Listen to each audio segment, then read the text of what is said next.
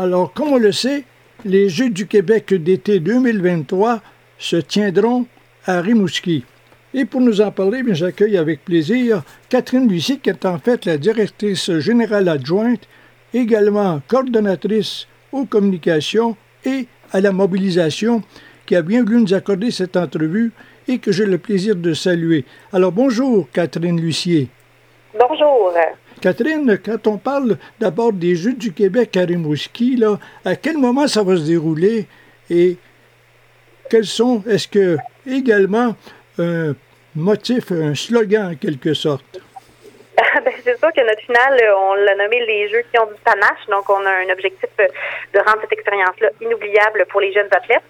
Donc, euh, la finale va avoir lieu à Rimouski du 21 au 29 juillet, inclusivement euh, partout à travers euh, la ville et également quelques compétitions qui se tiendront également à Saint-Mathieu-de-Rioux, au parc du Mont-Saint-Mathieu.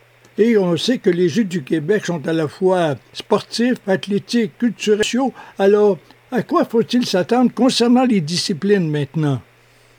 Oui, ben en fait, on présentera 19 disciplines sportives un peu partout sur nos sites de compétition. Donc, on a autant des disciplines intérieures comme le basketball, le volleyball, que des disciplines extérieures comme euh, la nage en eau libre, la voile, également du, du volleyball de plage. Donc, on a vraiment plusieurs disciplines pour tous les goûts. Là.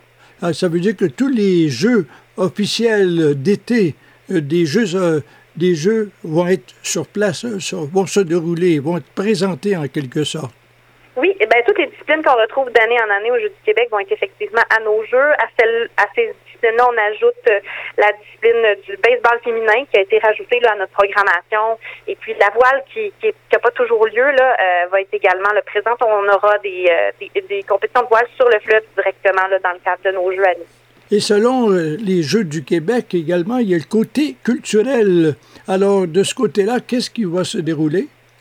Oui, ben en fait, on est on est fiers et heureux d'accueillir euh, toute la population rimousquoise et les visiteurs, les touristes euh, à la place des Jeux euh, qui va être située à la place des anciens combattants, donc au bord du fleuve.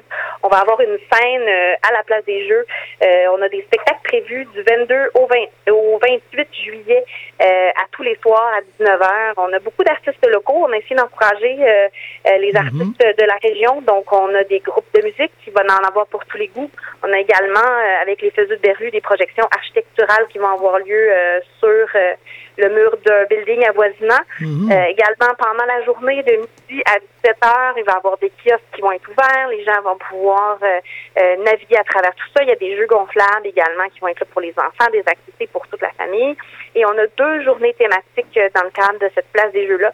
Donc, on a évidemment là, la journée de la famille le samedi 22 juillet et une journée multiculturelle le dimanche 23 juillet où on a des activités spécifiques là, dans le cadre de ces deux journées-là toute la programmation de cette place des Jeux-là est disponible évidemment sur notre site Internet. Et concernant justement le côté écologique et développement durable, selon mes renseignements, vous avez une importance de ce côté-là. Est-ce que c'est vrai? Oui, on a une responsabilité en tant que grands événements euh, d'offrir une finale le plus euh, verte possible. En fait, on a un plan d'action en développement durable. On essaie autant que possible de diminuer euh, les éléments jetables. On essaie, on a des, des bacs de des tri un peu partout à travers tous nos sites.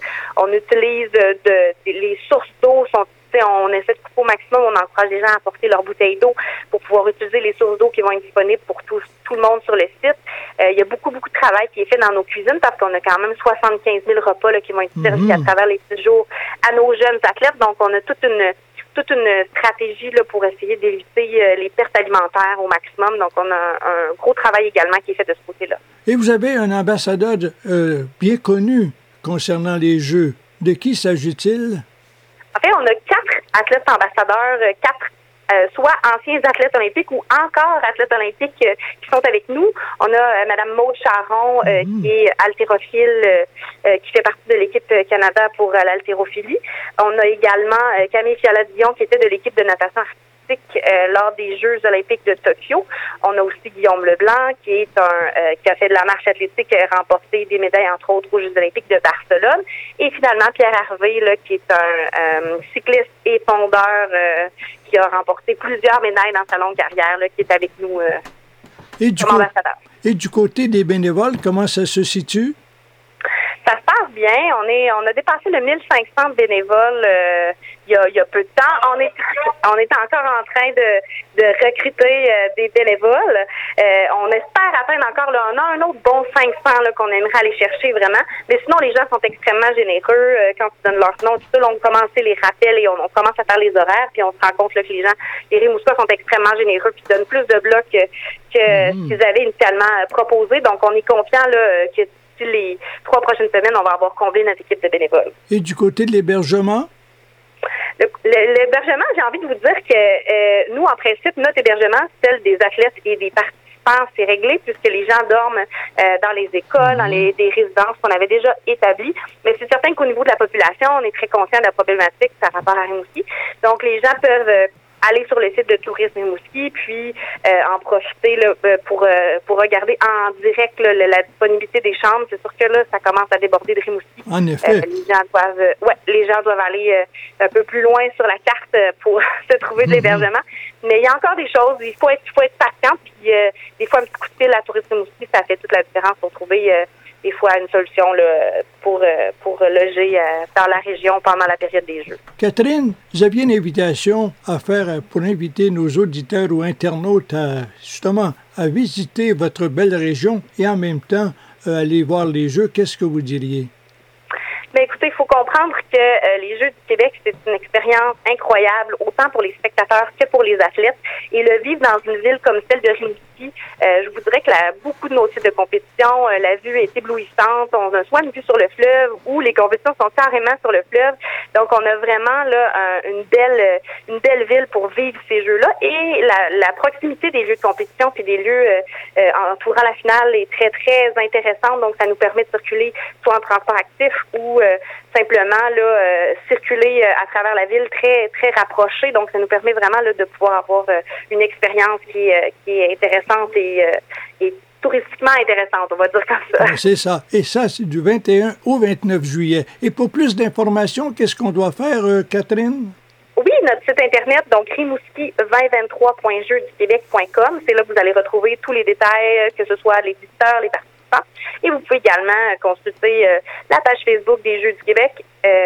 vous aurez toutes les informations également là, pour vous rediriger vers la bonne, bonne endroit.